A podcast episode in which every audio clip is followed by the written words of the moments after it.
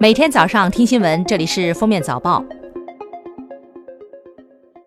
二零一八年十二月五号，在中央反腐败协调小组国际追逃追赃工作办公室统筹协调下，经福建省反腐败协调小组和厦门市反腐败协调小组不懈努力，外逃职务犯罪嫌疑人厦门市公安局原副局长郑东强回国投案自首。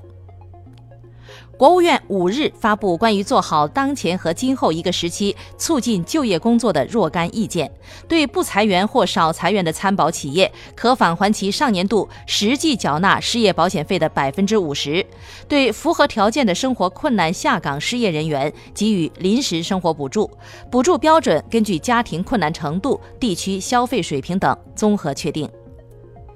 中国与卢旺达互免签证协定将于二零一八年十二月二十三日生效。该协定生效以后，中国公民持有效的外交、公务、公务普通护照，在卢旺达停留不超过九十日，可免办签证。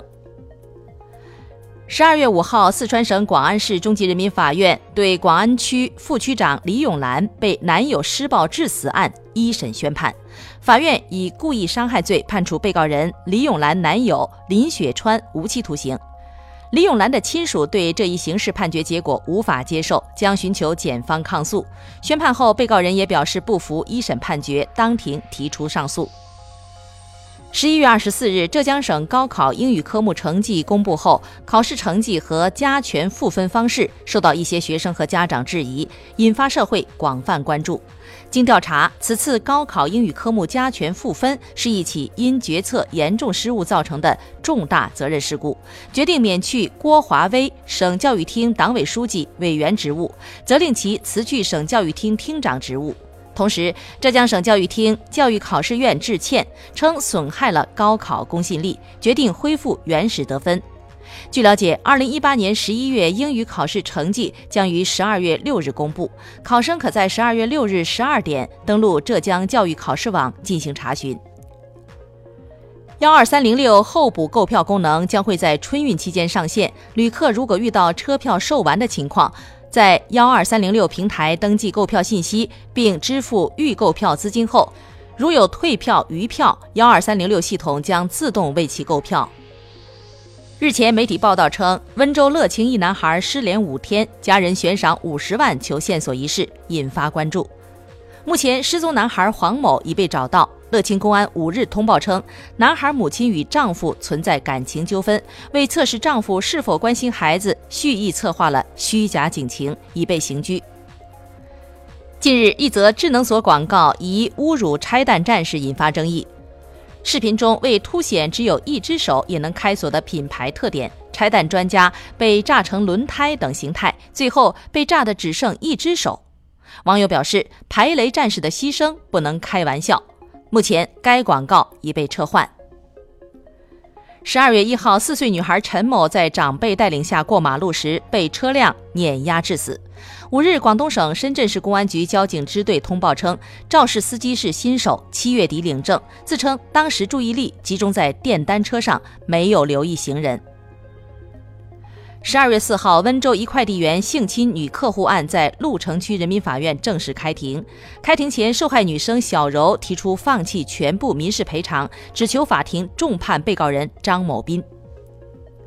十一月二十七日，西湖公安接到一个超市老板报案称，自十一月以来，其店内多次被盗。经警方追踪，发现实施盗窃的竟然是四个二零零一年生的小姑娘。经了解，该四人系杭州某高校大一新生，而且还是住在同一寝室的室友。目前，警方对该四人取保候审。十二月三号，浙江绍兴市中心医院一儿科医生被孩子家属殴打，夫妻俩对医生进行拉扯，儿子在边上哭喊着，试图劝阻未果。据了解，孩子患猩红热，依据规定需填写传染病报告卡。孩子要在家休息两个星期，不能上学。家长不希望孩子停课，便和医生发生冲突。目前，孩子父亲被行政拘留七天，罚款两百元。一项调查显示，上海是亚洲生活成本最高的城市，新加坡及香港分别排在第二和第三，吉隆坡则是生活成本最低的城市。五十二岁的赵女士患有过敏性鼻炎，近期雾霾，她每天在家紧闭门窗，开着加湿器。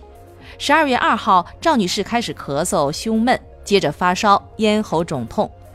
次日确诊为真菌性肺炎，其元凶是她使用六年从未清洗的加湿器。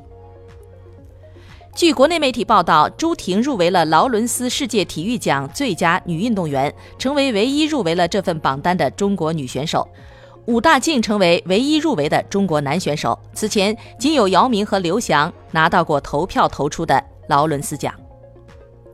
美国密歇根大学的一项新研究表明，从更加广泛的范围来看，打屁股对儿童的危害可能比此前所知的更大。研究显示，无论是孩子自己被打屁股，还是其兄弟姐妹被打屁股，对孩子的社交能力都有影响。去年，巴西一名妇女成功用死者捐赠的子宫诞下一个健康的女婴，这也是全球首例用死后捐赠的子宫成功生产的案例。